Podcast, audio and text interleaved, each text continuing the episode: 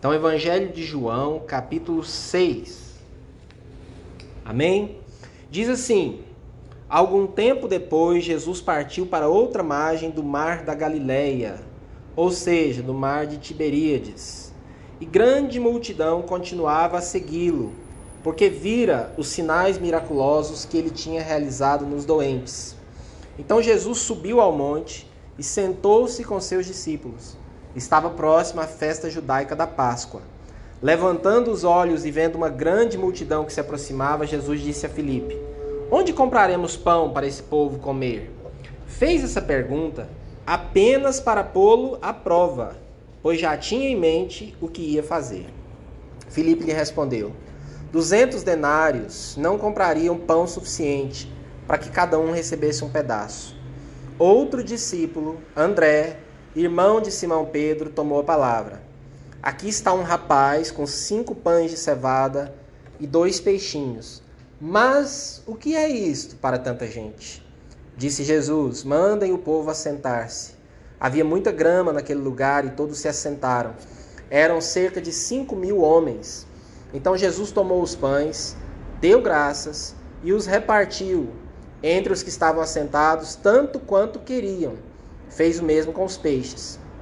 Depois que todos receberam o suficiente para comer, disse aos seus discípulos: Ajuntem os pedaços que sobraram, que nada seja desperdiçado.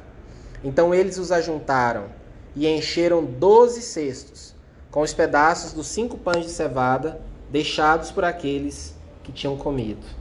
Amém? É, agora que vocês já. Quem ouviu a, as últimas palavras que eu trouxe para vocês, a série Pescadores de Pessoas, eu espero, essa é a minha esperança, que vocês tenham aprendido um pouco mais, desenvolvido um pouco mais de familiaridade com aqueles doze homens que seguiam a Jesus. Então, eu acredito, essa é a minha esperança, que vai fazer um pouquinho mais de sentido para você da agora para frente, quem ouviu com atenção, quem prestou atenção.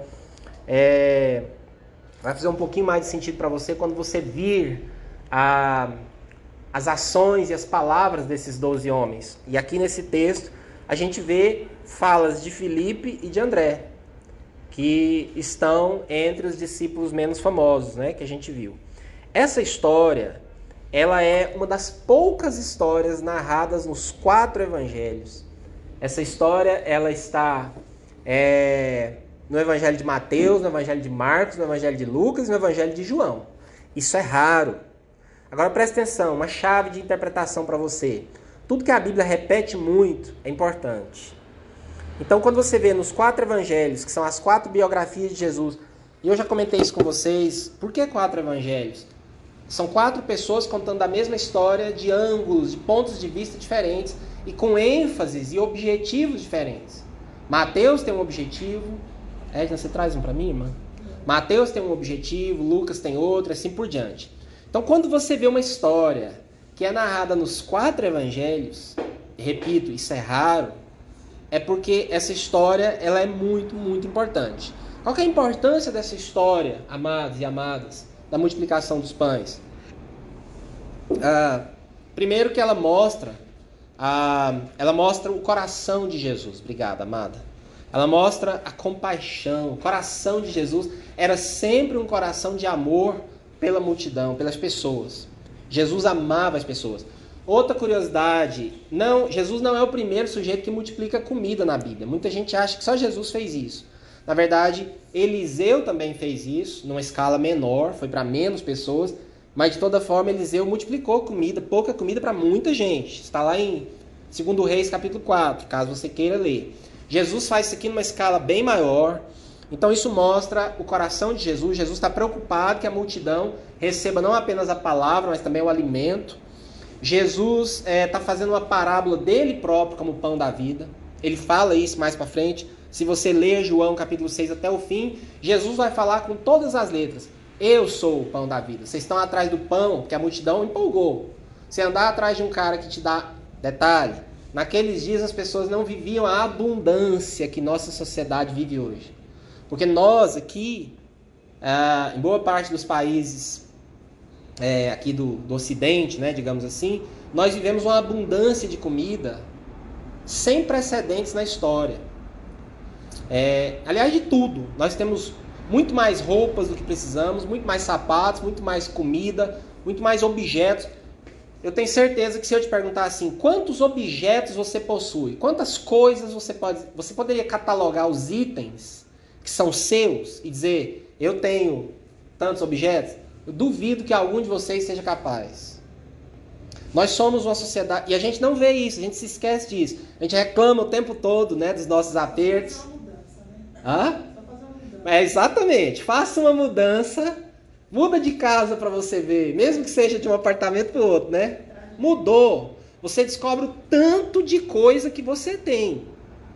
Tanto de roupa que você tem. Você deve ter roupa no seu guarda-roupa que você não usa talvez há anos. Eu tenho.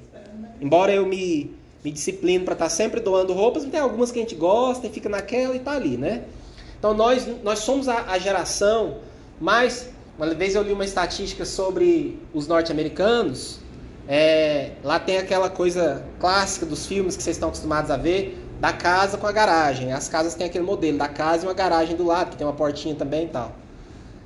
E é clássico, isso já apareceu inclusive em muitos filmes. Tem muita garagem que ela serve de tudo, menos não cabe o carro. Porque é onde eles enfiam as, as ferramentas, os móveis, os brinquedos, as coisas.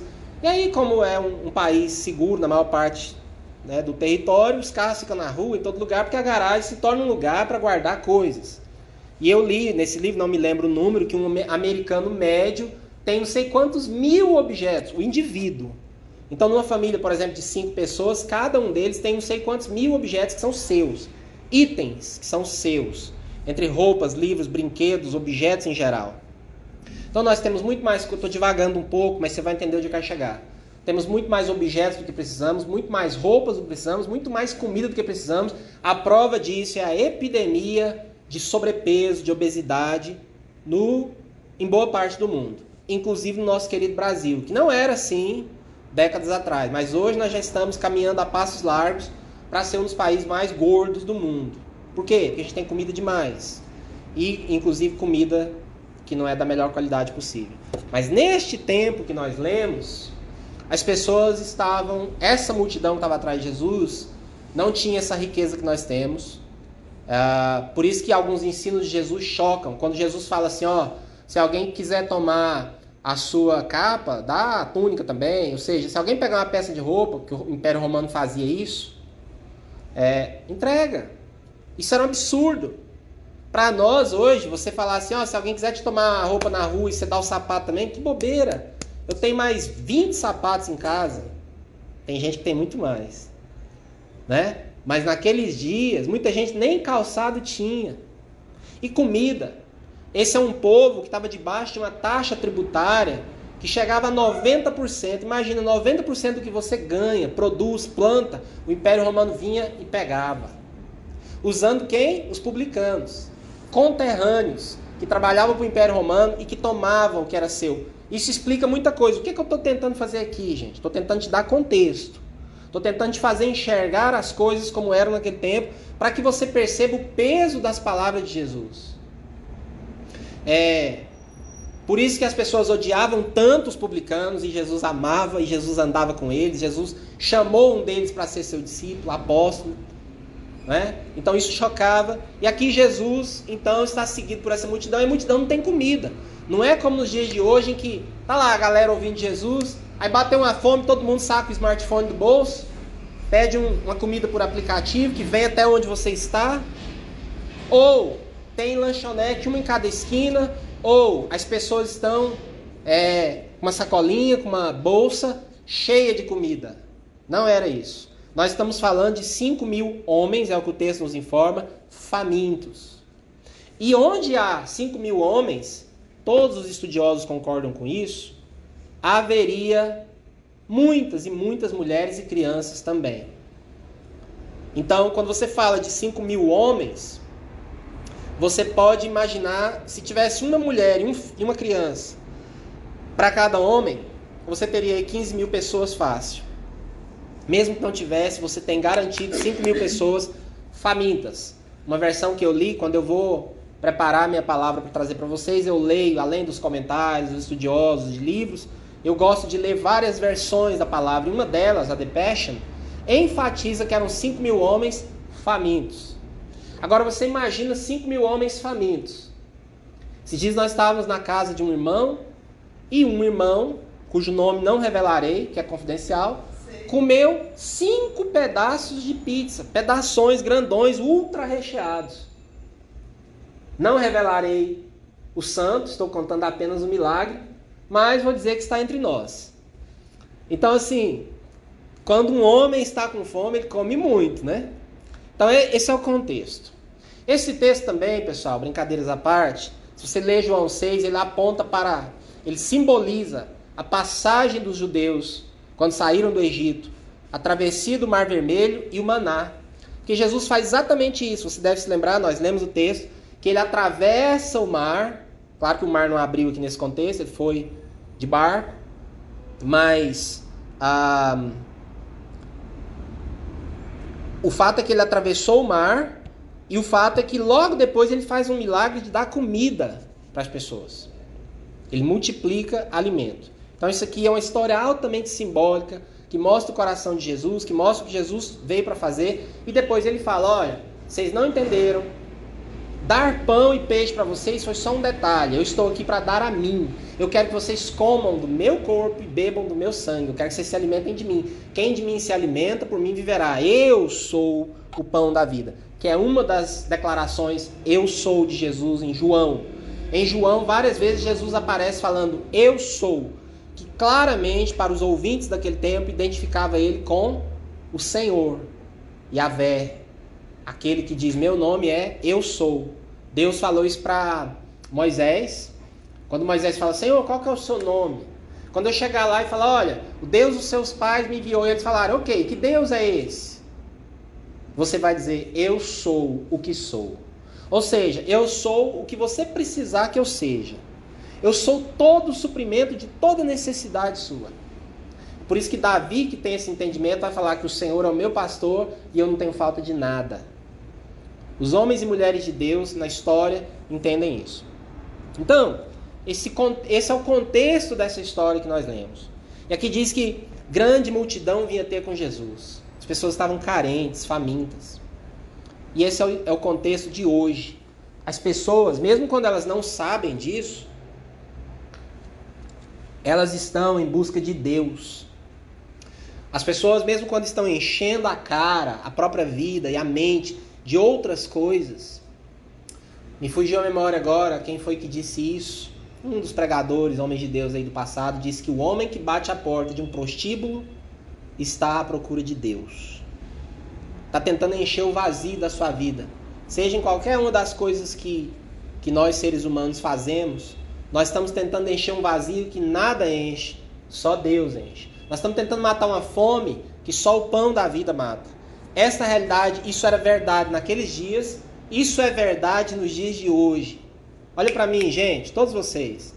Toda pessoa que você conhece está em busca de Deus. Essa é uma frase forte que eu quero que você guarde no seu coração.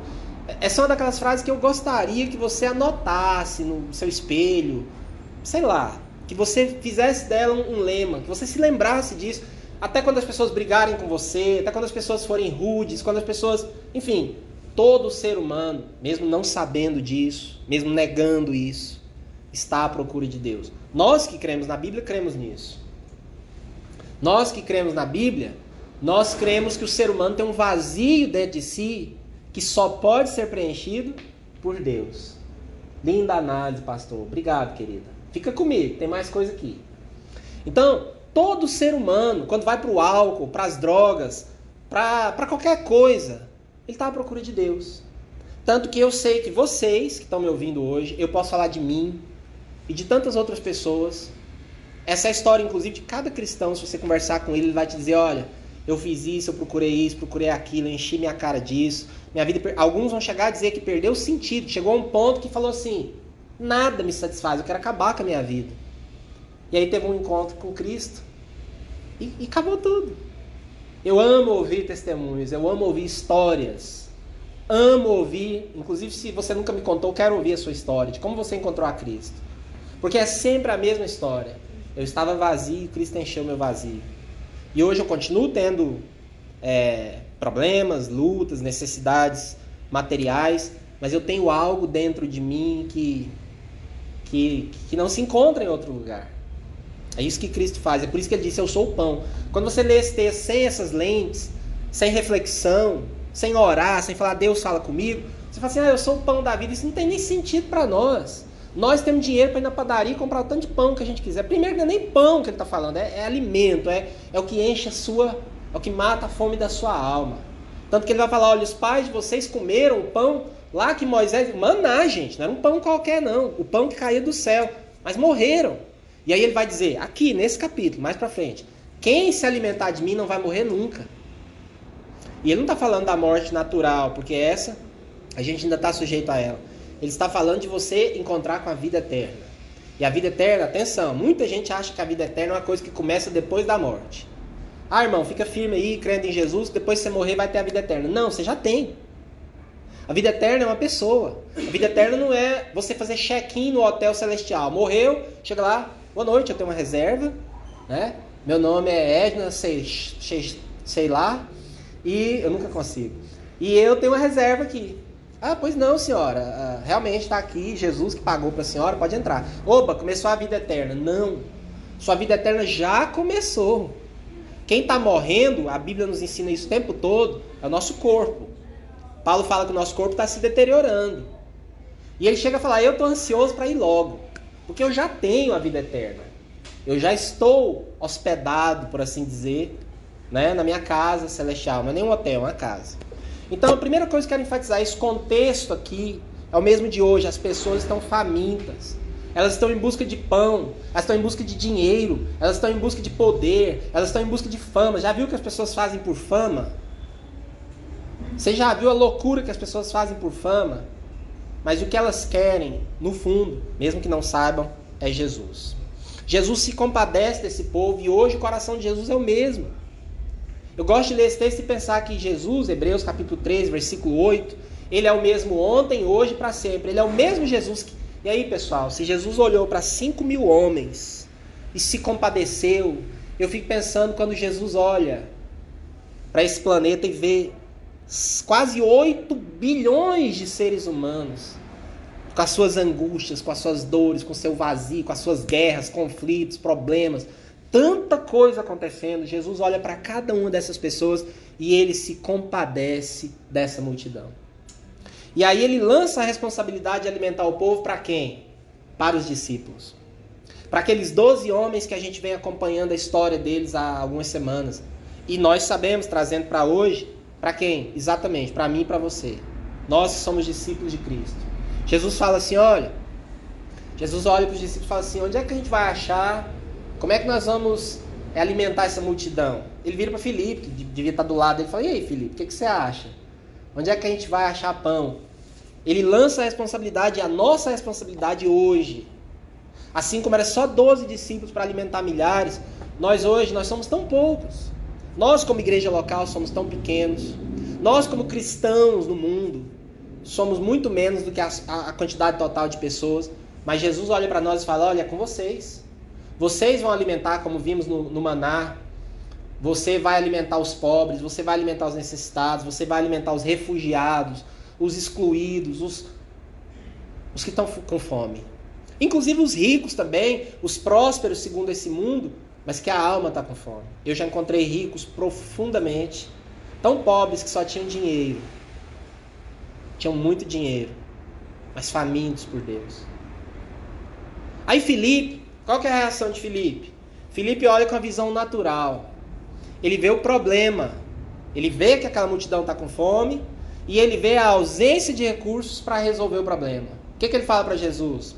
Senhor, nem se nós tivéssemos 200 denários agora para comprar de pão, não ia dar. De novo, precisa de ter contexto. 200 denários era muita, muita grana. Em termos de hoje, seria algo como milhares de reais. Um denário era a quantia que um trabalhador ganhava por dia. Então, 200 denários é, é o salário de vários meses.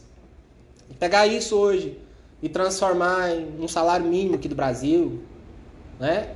São alguns milhares de reais. Você chegar numa padaria e falar: olha, eu quero 10 mil reais de pão. Gente, é pão demais. É muito pão. É você sair de lá com caminhões e caminhões de pão. Então Felipe fala aí, Senhor, nem se tivéssemos 200 denários, tá longe, não tem lugar para comprar aqui, não tem e não daria. Ou seja, o que é que Felipe está vendo? Felipe está vendo o que não tem. Que muitas vezes é o que nós fazemos. Nós só vemos o que não tem. Nós só vemos a ausência de recursos, tanto na nossa vida individual quanto na vida da igreja. A gente vê que a gente é pequeno, que a gente é fraco, que a gente não tem grana, que a gente é limitado. E a gente fala para Jesus igual o Felipe falou. Até um detalhe no texto que diz assim, ó, Jesus falou, Jesus sabia o que ia fazer. Mas ele estava pondo à prova Felipe. Na versão The Passion, diz que Jesus estava com a intenção de é, aumentar a fé de Filipe. Agora olhe para mim, preste atenção, guarda isso no seu espírito. O Senhor, quando lança uma responsabilidade para nós, quando te dá um encargo, quando te dá um chamado, quando te diz que algo precisa ser feito, Ele não está te perguntando, é, quando põe um sonho no seu coração, um desejo, algo que arde lá dentro. Ele não está te perguntando, Jesus nunca perguntou, é, se você tem recurso para fazer que você consegue fazer. Ele sabia o que estava para fazer. Ele perguntou para Felipe para dar a Felipe uma chance de usar a fé. Felipe nesse teste aqui falhou. Porque ele falou: Ó oh, Senhor, nem se tivéssemos, mas nós não temos. se tivesse, não dava. E nós não temos. Então não tem o que fazer, mestre. O melhor aqui é o Senhor mandar essa multidão embora. Então ele vê o que não tem. Quantas vezes nós fazemos isso? Quantas vezes o Senhor coloca um. um nós recebemos um, um, chamado, uma missão, um encargo, seja porque uma liderança sua te passou, seja porque você está envolvido num projeto, seja porque você tem um sonho, você tem um encargo, você tem um desejo, mas você fica o tempo todo falando para Jesus o que você não tem. E Ele sabe. Eu, eu fico pensando o tempo todo na gente, na nuvem, eu fico pensando no quão pequenos nós somos, no que nós não temos. Eu penso assim, eu sou muito Felipe. Mas eu procuro me lembrar o tempo todo que o Senhor nunca me nunca me perguntou o que eu tenho. Ele me deu uma ordem. Ele me deu um chamado, ele me deu um encargo, ele me deu um sonho. Quem tem que fazer, quem vai fazer, quem vai criar os recursos, quem vai multiplicar o que não existe é o Senhor. Amém?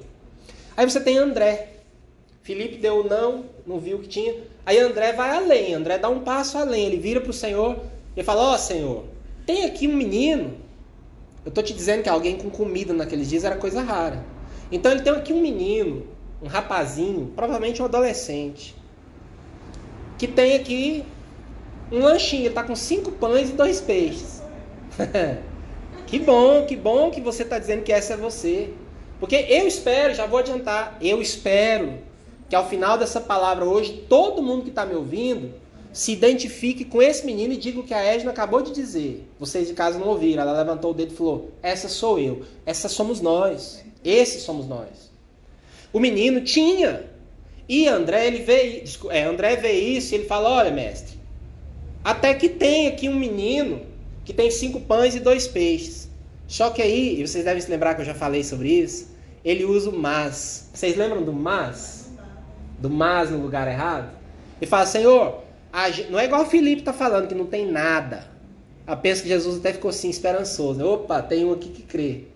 Falou, tem um rapazinho que tem cinco pães e dois peixes. E como a Bíblia diz que Jesus já sabia o que ia fazer, então Jesus já sabia.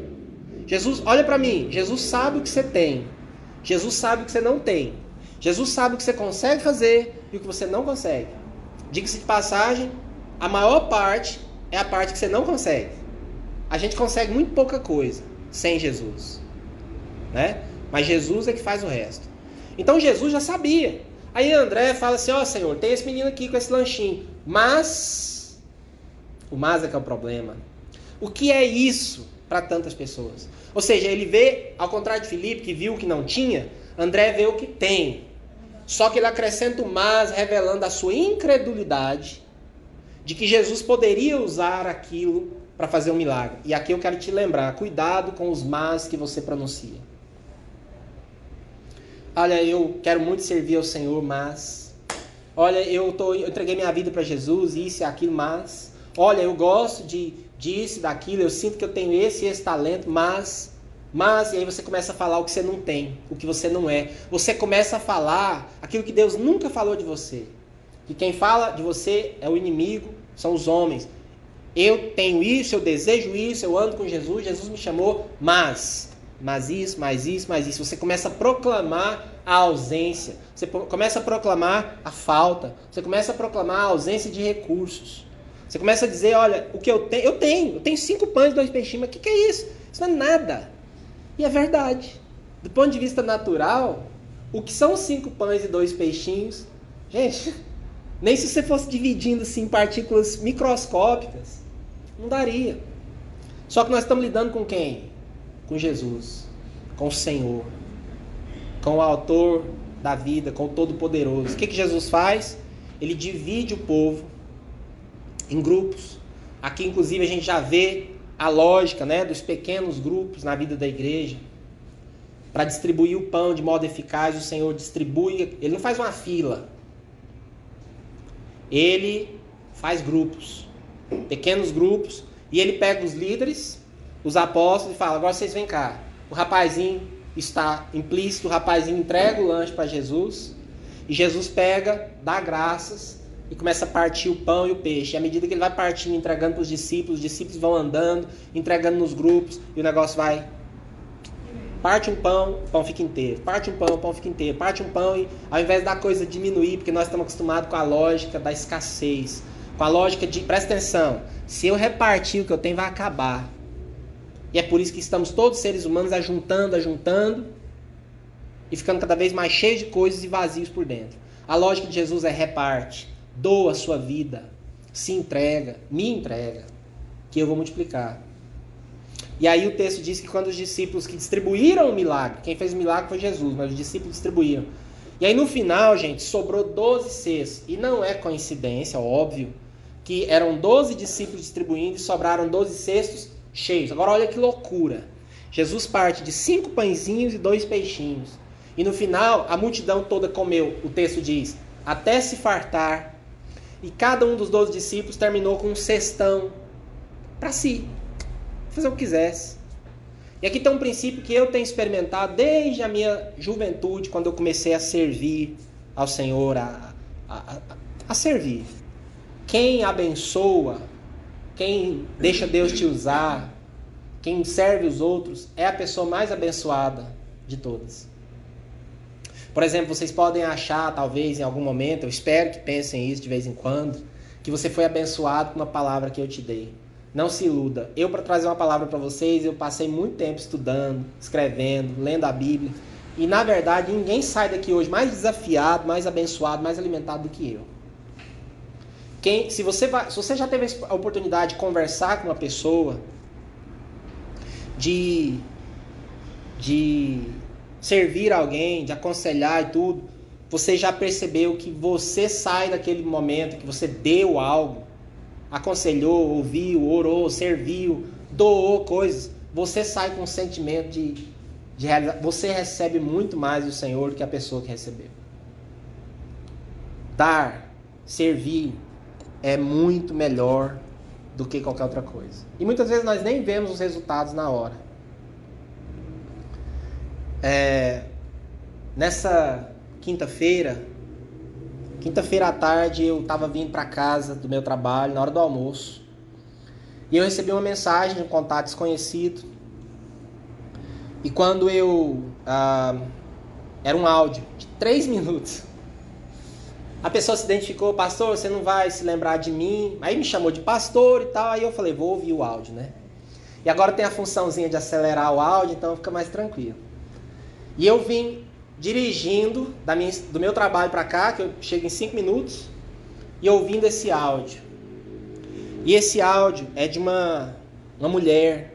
Ela falou, pastor, você não deve se lembrar de mim, mas meu nome é fulana e tal. É, eu você me ajudou muito alguns anos atrás. Eu fui pastor de uma outra igreja. E ela falou: Olha, eu passava muito lá, eu era usuária de drogas. Eu me lembro mesmo nesse tempo, nessa igreja, tinha muita gente na região que usava é, crack, outras, tinha gente que dormia na porta da igreja. Todo, todo dia tinha alguém que batia, eu trabalhava em tempo integral na igreja, todo dia alguém batia lá. Toda hora eu estava dando uma cesta para alguém, toda hora dando um, enfim. Ela falou, pastor, eu, eu passava meus perrengues, eu, eu não tinha dinheiro para aluguel, para comida, e você sempre me ajudou com dinheiro, com, com muita coisa. E eu, isso faz muitos anos, gente. Ela falou, e eu é, a gente perdeu o contato, não achei mais o senhor. Mas eu quero falar para o senhor que, que eu me converti, que eu me libertei das drogas, me casei, tenho minhas duas filhas, tenho minha casa própria, tenho uma igreja na minha casa. Ela falou bem assim, gente, escuta isso, pessoal. Tem uma igreja na minha garagem. Tem uma igreja na minha garagem. E eu quero te dizer, pastor, que eu nunca vou esquecer. Então, você não desista, você acredite. Gente, eu chorei tanto. Eu quase bati o carro. Eu fui ouvindo esse áudio, chorando. As lágrimas foram caindo. De alegria, lógico, né? Eu cheguei aqui em casa chorando. E, essa, e ela me deu a localização, quer que eu vá lá pregar na igrejinha da garagem dela. E mandou foto das filhas, do marido. Eu fiquei tão cheio de alegria. Eu falei, meu Deus. Ela falou: Olha, pastor, eu quero te dizer que eu tinha que te agradecer. Eu fui lá te procurar. Você não estava, eu peguei seu telefone e tal. E eu chorando, falei: Olha, irmã, muito obrigado por fazer isso. Porque a gente precisa disso de vez em quando. Você precisa saber que a sua vida está fazendo a diferença, está alimentando alguém. Essa história me encheu de alegria. Eu estou contando aqui para vocês, primeiro, que eu quero compartilhar essa alegria, e segundo, porque tem a ver com o que eu estou falando aqui hoje. Às vezes você reparte o que você tem, o que naquele momento está ao seu alcance, você às vezes não vê resultado. Porque eu me lembro, eu dava dinheiro para esse povo lá, eu dava comida, eu pensava, esse povo vai transformar isso tudo em drogas. E às vezes transformou mesmo, muitas vezes. Mas aquilo gerou algo dentro deles. Porque como ela disse, as pessoas não fazem isso. Então eu, assim como ela me encorajou, eu quero encorajar cada um de vocês hoje. A como disse a Edna, que se adiantou, eu quero que vocês se vejam como esse rapaz, esse adolescente, esse menino. Depois de Jesus, a estou acabando. A principal personagem dessa história é um anônimo, porque a gente não sabe o nome desse menino. Nós não sabemos nada sobre ele, só sabemos que era um rapazinho, um menininho. Não sabemos nome, endereço, não sabemos nada. Sabemos uma coisa implicitamente: ele era pobre. Todo mundo era pobre ali daquele grupo, mas aqui diz que ele tinha pão de cevada. Pão de cevada, não era pão de trigo. Trigo naqueles dias era uma commodity de muito valor. Não era qualquer um que tinha pão de trigo para comer, era pão de cevada, que é um pão grosseiro, um pão de qualidade inferior. Ele era pobre, mas aí eu te pergunto, o que, que Jesus faria se ninguém chegasse e falasse, mestre, não tenho nada. Mas o que eu tenho, Senhor? Eu acho bonito demais a história desse menino. O que eu tenho, eu estou aqui te entregando. Que Jesus faria? Eu não sei. Jesus faria alguma coisa. Mas aqui esse rapaz fez o quê? Ele ousou pegar o que ele tinha para comer e entregar para Jesus. Ele conseguiu ver que o que ele tinha era matéria-prima do milagre do Senhor. E colocou na mão de Jesus, e Jesus então faz o milagre, e esse menino entra para a história. Hoje nós estamos aqui falando dele. Nós não sabemos mais nada sobre as outras 5 mil, os outros 5 mil homens. Nós sabemos que um adolescente, então não importa a sua idade, não importa se é adolescente, se você é idoso, se você é, é o que for. Você vai dizer para mim, ah, eu sou, eu sou velho, eu sou novo, eu sou mulher, eu sou pobre, eu sou isso, eu sou aquilo. Todos nós temos as nossas dificuldades, né? Os nossos motivos. É isso, Wilson, repartir. Porque quando a gente reparte, se nenhum outro milagre acontecer, está acontecendo um milagre que a mulher disse para mim. O milagre de alguém que viu o outro que se importou com o outro, que amou ao ponto de pegar o seu pão e falar: Olha, meu amigo, se passar fome, nós passa junto. O que eu estou comendo, você vai comer. Eu, eu, eu creio num Deus que faz milagres, que pega o pão. Eu não tenho nada. Eu tenho pãozinho de cevada, mas meu pão de cevada eu vou dar para Jesus. Deixa Jesus fazer o que ele achar melhor. Então eu quero terminar essa palavra de hoje desafiando cada um de vocês na, na vertente do que a Edna falou nessa história, não seja Felipe, que fala assim, Senhor, não tem jeito. Não, olha para mim. Não seja a pessoa que vai dizer para Jesus que não tem jeito. Por favor. Isso é sério. Não seja a pessoa que vai dizer para Jesus que não dá, que a coisa não vai acontecer, que a igreja não vai crescer, que, que não vamos alcançar, que o milagre não vai acontecer, que o seu sonho, que a sua empresa, que o seu trabalho, que o que Deus pôs no seu coração. Não, não seja a pessoa que vai virar e falar, Senhor, não tem jeito. Mas também não seja aquele que fala, ó oh, Deus, até que tem aí umas coisas e tal, mas não dá, né? É muito pouco, é muito pequeno, é muito fraco. Não seja essa pessoa. Seja esse rapazinho que nós não ouvimos a voz dele, nós não sabemos o nome dele, não sabemos nada. Mas eu imagino ele chegando, cutucando a André, falando: Moço, tô ouvindo aí que Jesus está precisando só um pouquinho, já deixa só falar. Tô ouvindo que Jesus está preocupado com a comida, ó. Eu quero ajudar. Tá aqui, ó. O que eu tenho é pouco. O pão, senhor desculpa, não é pão de trigo, é de cevada. Mas está aqui. Sabe? Eu quero ser esse rapaz. Eu sonho que cada um de vocês seja como esse menino. É isso, amados. Ah, o Senhor está esperando que você seja como esse menino, que você é, tenha a coragem, a fé, a ousadia. Nesse momento, quem fez história não foi nenhum dos apóstolos. Nesse momento, quem fez história foi um garoto. A minha pergunta final para a gente orar é chamar a Edna aqui para orar. O que é que você tem? Eu vou repetir. Não seja Felipe. Não diga para Jesus que não dá para fazer. Pelo amor de Deus. Que Deus tenha misericórdia de nós. Não seja André que fala o que tem e acrescenta um mas e lança tudo por terra. Seja esse garoto que chega e entrega o que tem, seja pouco. Entrega a sua vida.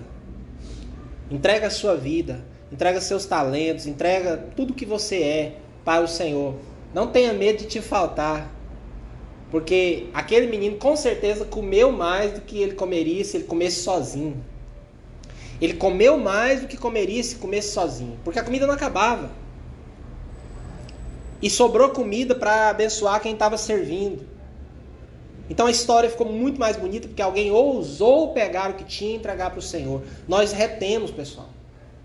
Nós retemos o que temos, nós retemos nossa vida, nós poupamos nosso tempo, nossa energia, nós retemos nosso dinheiro, nós retemos nosso tudo. O Senhor está nos hoje nos chamando e falando: "Ô, oh, acorda, me entrega o que você tem.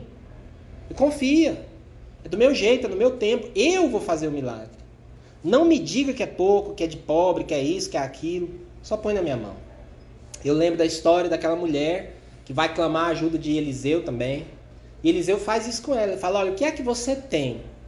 Porque ela estava endividada, morreu o marido, os filhos, ela estava sofrendo a ameaça de os filhos serem vendidos como escravos, o que era comum naquele tempo, lá no Antigo Testamento. Eliseu fala: O que, que você tem? Ela falou: Olha, eu não tenho nada, exceto um pouquinho de azeite. Azeite era valiosíssimo. Fala: Então faz o seguinte: o que você tem é suficiente. Eu quero que vocês saiam desse culto hoje com essa visão. Jesus já sabe o que você tem e o que você não tem. Ele só está te pedindo para você entregar o que você tem para ele. Eliseu fala: peça vasilhas para suas vizinhas, fecha a porta, derrama o azeite. Ela foi e obedeceu. Pediu um monte de vasilhas e saiu derramando azeite. Aconteceu isso aqui. O azeite foi se multiplicando. Encheu um monte de vasilhas. Essa é outra pregação, então vou ser breve. Ela volta no profeta. E falei aí, olha, aconteceu uma coisa muito louca. Eu tinha um pouquinho de azeite, fui derramando, agora eu tô. Parece uma. Uma empresa lá em casa de azeite. Fala agora. E aí é outro princípio, hein? Agora você vai e trabalha. Agora você vai e vende. Administra. Paga suas dívidas. A primeira coisa que você faz quando Deus te prospera é pagar suas dívidas. Paga suas dívidas. E vive do resto. Fim da história. Quem é mais abençoado e quem confia que o Senhor pode multiplicar. Eu desafio você a fechar os seus olhos agora e a entregar o que você tem para o Senhor. E eu profetizo que você vai ver nos próximos dias da sua vida, nesses próximos dias e meses da sua vida, você vai ver o Senhor multiplicar o que você colocar na mão dele. Faça essa oração hoje, faça essa oração todo dia. Fala, Deus, eu tenho só esse emprego aqui. Não é o emprego dos meus sonhos, mas é o emprego que eu tenho. Eu tenho esse trabalho, eu tenho isso, eu tenho aquilo, eu tenho esse talento. Eu quero ser usado pelo Senhor. Coloque na mão de Jesus. Amém? Vamos orar.